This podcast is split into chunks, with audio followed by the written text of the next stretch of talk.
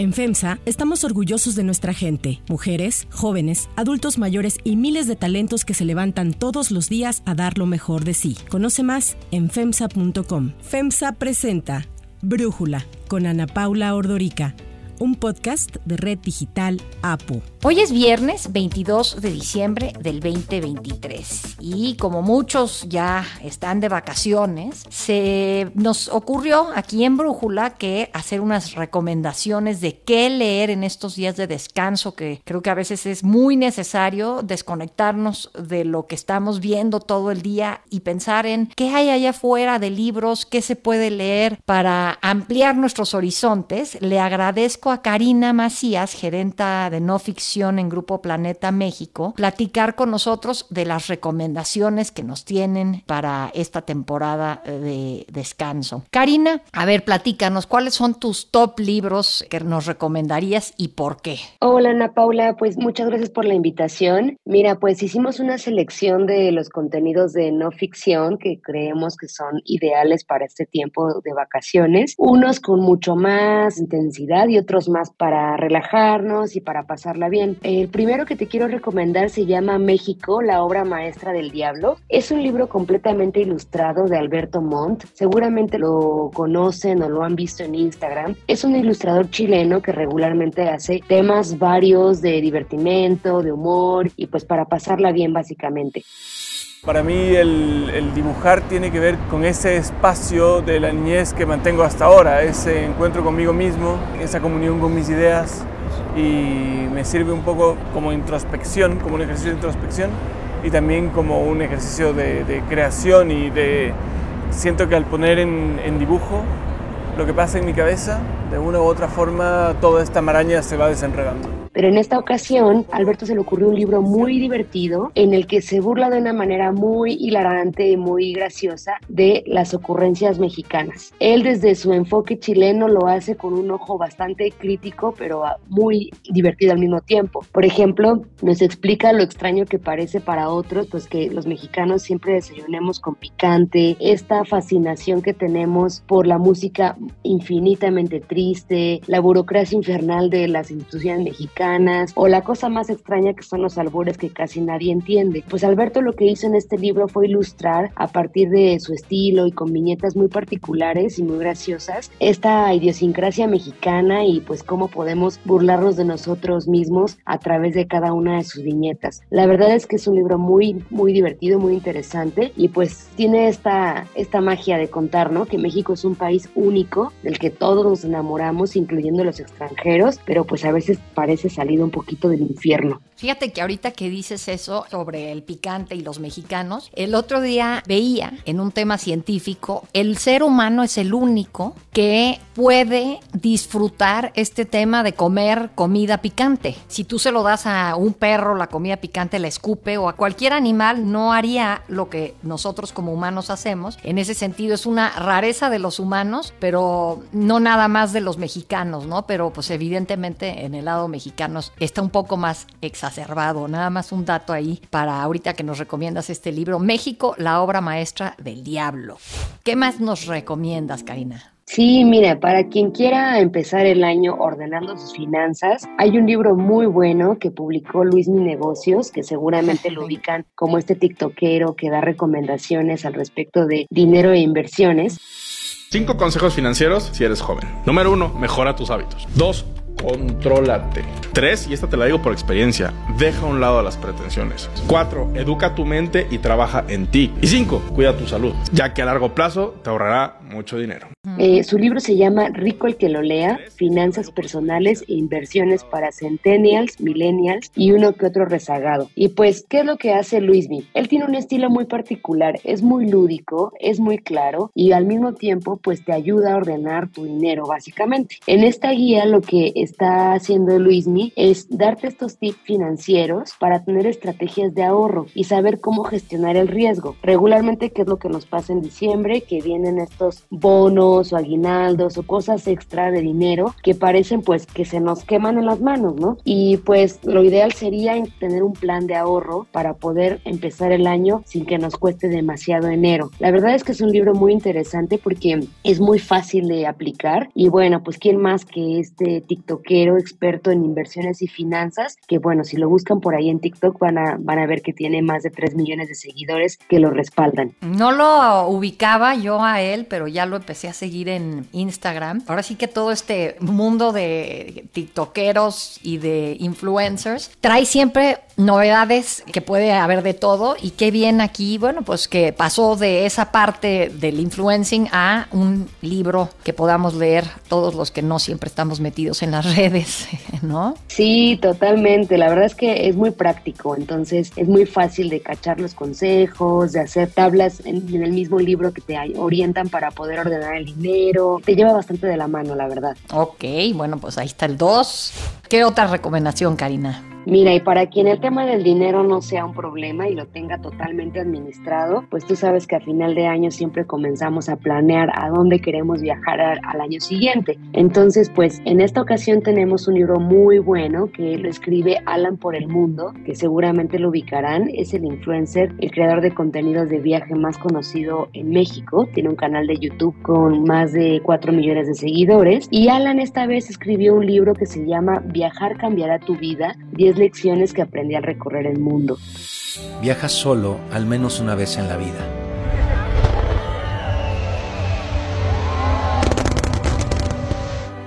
Conoce el mundo conociendo tu mundo, conociéndote.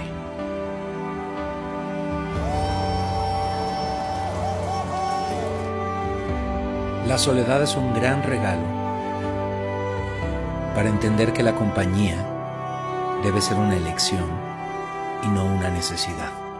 Alan hizo un libro muy genial, no solamente porque la gente realmente que lo sigue cree en sus consejos y recomendaciones, sino que en este libro, más que dar tips específicos de dónde viajar o destinos que a él le gustan, lo que él hace es contarte desde su perspectiva cómo aprender a disfrutar más los viajes. Lo que él explica es que puedes viajar muy cerquita, irte de aquí a Cuernavaca a lo mejor en tu coche o darle la vuelta al mundo como tú gustes, pero la experiencia del viaje es lo que tiene que ser, pues digamos como tu lección de vida o como esa anécdota que puedas recordar para siempre. Él te habla del peligro de la zona de confort, de nunca quedarte en ese lugar donde pues ya sabes cómo es, finalmente ya lo tienes manejado y pues te invita a buscar, digamos, la belleza en la diversidad, saber cómo diferenciar a un viajero de un turista y pues básicamente el punto central es viajar para encontrarse uno mismo. Tú sabes que Alan recientemente se hizo mucho más famoso que antes porque fue el único mexicano que pudo descender al Titanic y ver los restos de esta embarcación y pues digamos que esto es lo que mucha gente conoció de él, pero Alan lleva muchísimos años, más de 10, dándole consejos a sus seguidores pues para encontrar esta parte más espiritual y como mucho más enigmática de cómo recorrer el mundo, tu país e incluso tu ciudad para conectar contigo mismo. Sí, fíjate que justo conocí a, a Alan un poco después de que explotó este submarino que él se había subido al submarino para ver esto de los restos del Titanic y un poco después fue cuando, cuando se dio la explosión y pues murieron ahora sí que estos millonarios que habían pagado para ver los restos del Titanic. Y me pareció Alan pues muy tranquilo, o sea, yo decía, yo estaría tan en shock de haber pensado que yo pude haber estado ahí adentro cuando implosionara este sumergible, pero bueno, él estaba tranquilo y además hizo su libro, así es que habrá que leerlo, Karina. ¿Qué más? Ahora nos vamos con algo que, así como el Titanic que le salió fatal este tema del submarino, este libro se llama Podría ser peor, errores épicos y absurdos para sentirte un poquito mejor. Este libro es un libro hecho por Pictoline, que seguramente lo tienen en la cabeza porque es esta cuenta de Instagram que hace infografías, viñetas ilustraciones para explicar temas complejos de manera bastante fácil. Y bueno, ¿qué es lo que hicimos con los chicos de Pictoline? Es un libro muy gráfico con el mismo estilo que ellos manejan en sus redes y recopilamos los errores más ridículos, más costosos e incluso los más lamentables de la historia. Y pues, ¿qué te cuento? Vienen historias muy raras, por ejemplo, un hombre al que le cayeron siete rayos y sobrevivió, o por ejemplo, el productor al que le presentaron a los virus y no, lo, no los contrató, o algún trabajador que hizo perder a su empresa 200 millones de dólares páginas por un error de una tipografía, digamos. Y bueno, cosas extrañas también como la mujer que quiso restaurar una obra de arte y la volvió un meme, que seguramente lo, lo recuerdan. Y pues todo este libro básicamente te cuenta cosas que tú podrías pensar que te equivocas día a día, que a lo mejor te levantaste con el pie izquierdo, pero cuando lees este libro y te das cuenta de los grandes errores de la historia, pues digamos que te sientes un poquito mejor, ¿no? De que no hayan sido tan, tan terribles tus errores como estos que cuentan los chicos de Pictoline. La verdad es un libro muy divertido, muy interesante y que te invita a conocer incluso más de estas, estas historias a través de tu propia cuenta. Oye, y algo para la gente que esté pensando en cómo viene el año y qué nos dicen los números, los astros, ese tipo de cosas. ¿Tienes una recomendación por el estilo? Sí, claro que sí. Mira, hay dos libros, o más bien una colección y un libro bastante buenos para ese público. El primero se llama No culpes a la luna, de Mica Vidente. Mira, Mica, tú lo puedes googlear y buscar ahí en redes. Es la referencia máxima de la astrología millennial en redes sociales. Tiene más de un millón de seguidores y bueno, a la gente le encanta su contenido porque es muy divertido. ¿Te ha pasado que ves un post que describe a tu signo, pero la neta no te identificas con nadita en nada de lo que dice? Es muy normal, hermana, y te voy a decir por qué. Primero tienes que saber que la astrología para describir a los signos usa arquetipos, es decir, te dice cómo tienden a ser. Recuerda que la astrología no sentencia, la astrología describe, la astrología guía. Y tenemos que tomar en cuenta también que no solo somos nuestro signo solar, hermana, somos nuestra carta natal entera. Así es que no va a ser lo mismo una persona que tenga sol en Pisces y luna en Virgo a una persona que tiene sol en Pisces y luna en, digamos, Géminis. Es diferente. Así es que yo te recomiendo que saques tu carta natal para saber qué más eres además de tu signo solar. ¿Qué hizo Mika? Pues básicamente hacer un libro distinto al típico de astrología, en el que te enseña a conocer tu carta astral, entenderla, ver la relación de los astros con tu año y pues lo que te dice son consejos muy básicos para la vida diaria, desde cómo llevarte bien con el jefe hasta cómo dar el primer paso para ligarte al crush que has tenido en la cabeza todo este año. Es un libro también con muchas viñetas ilustraciones, en un estilo muy relajado y pues te ayuda a llevarte bien con todo el mundo o casi. ¿No? Entonces yo te aconsejo que busques ahí ese libro, que encuentres tu signo y vas a cachar un montón de referencias muy divertidas. Y si lo tuyo es un poco menos millennial ni centennial, hicimos una colección muy padre que se llama Todo lo que odias de tu signo y todavía no sabes. Y es una colección de 12 pequeños libros, uno para cada signo, en el que te decimos, digamos, tu antihoróscopo. De una manera irónica, irreverente, esta colección lo que te enseña es como la cara honesta de tu signo. Básicamente lo que te dice dice, a ver, los libros tienen fama de que son un poco arrogantes. ¿Es cierto o no es cierto? Entonces te cuenta el lado bueno, el lado malo o tal cual cómo llevarte con un libro para no salir herido en el intento. O por ejemplo, pues qué frase jamás utilizaría un Virgo y cuál es el colmo de los escorpiones. Entonces digamos que es como una especie de horóscopo dark o negro para poder cachar cómo eres, hacer un acto honesto de cómo es tu signo y cómo te reflejas en él e incluso cómo llevarte con los otros signos también. Es una gran colección para regalar. Excelente, sí, bueno, suena divertido.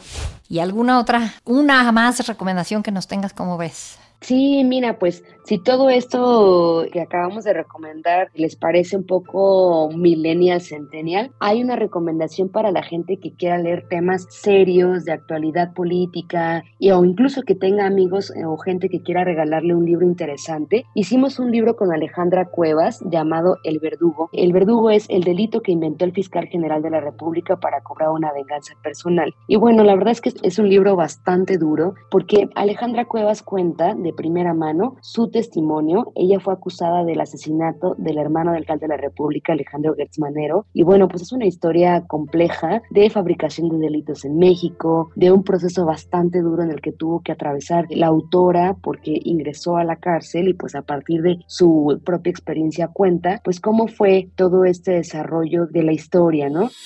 En un principio no te das cuenta lo que es perder la libertad porque no entiendes qué te va a pasar. Y yo obviamente pienso, hoy es viernes, son las 5 de la tarde, esto es el clásico sabadazo que le llaman, hay una confusión, yo tengo un amparo, yo no tengo problema, se va a demostrar en el fin de semana que yo me voy, ¿no? Entonces yo pensé que el lunes era cuando ya se iban a enseñar los papeles y todas las cosas y ya no iba a haber problema. Entonces yo realmente nunca pensé que me iba a quedar 528 días, jamás. Cuenta cómo pues sin ninguna prueba, a decir de ella, fue encarcelada en Santa Marta durante 17 meses y básicamente lo que narra pues es una red de corrupción política, de abusos y pues digamos que de 528 días que ella estuvo presa a decir de ella injustamente. Es un caso indignante de actualidad política y que básicamente cuando lo terminas de leer, además del testimonio bastante, bastante duro de ella, pues terminas con una visión del sistema de justicia de México. Es un libro bastante bueno, la verdad. Bueno, tiene una historia fascinante. Entiendo que a ella en Santa Marta la vieron como una especie de ángel y hasta la fecha sigue siendo una mujer que, a pesar de que estuvo ahí injustamente encarcelada por rencillas del fiscal, que pues tiene el poder para meter a, a quien no le caiga bien a la cárcel, ella sigue presente en Santa Marta para tratar de ayudar a las mujeres que ahí están. Así es que se me hace una gran, gran recomendación, Karina. Pues muchísimas gracias por darnos todos estos libros, platicarnos de ellos para poder leer en esta temporada de descanso. No, al contrario, muchas gracias por el espacio. Si tienen alguna otra petición o alguna otra cosa que quieran buscar para regalar o para leer este fin de año, siempre pueden entrar a la página de planetadelibros.com.mx y ahí van a encontrar todas las novedades para, pues, para pasar este fin de año de lo mejor o hacer un gran regalo a sus seres queridos. Perfecto, muchas gracias. Hasta luego. Antes de continuar, quiero pedirles que en la plataforma que nos escuchen, ya sea Spotify, Apple Podcast, la que sea su favorita, que por favor nos califiquen, de preferencia con cinco estrellas, y que también compartan el podcast y comenten lo que les gusta, lo que no, lo que sienten que le podemos mejorar. Ahí en Spotify hay la posibilidad de comentar. Todo esto es para que podamos seguir creciendo y ofreciendo el podcast para ustedes sin costo. Para cerrar el episodio de hoy, los quiero dejar con música de Elton John.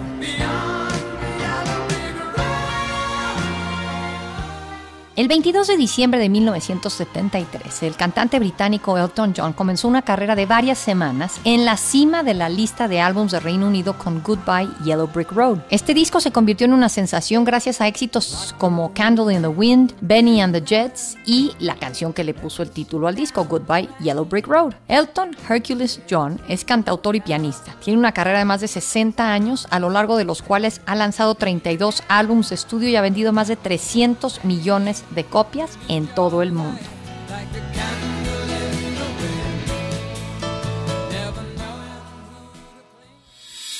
Yo soy Ana Paula Ordorica. Brújula es una producción de Red Digital APO. En la redacción, Ariadna Villalobos. En la coordinación y redacción, Christopher Chimal. Y en la edición, Cristian Soriano. Los esperamos el martes con la información más importante, con un episodio especial de Brújula. Por lo pronto, les deseamos aquí todo el equipo que tengan una muy, muy feliz Navidad.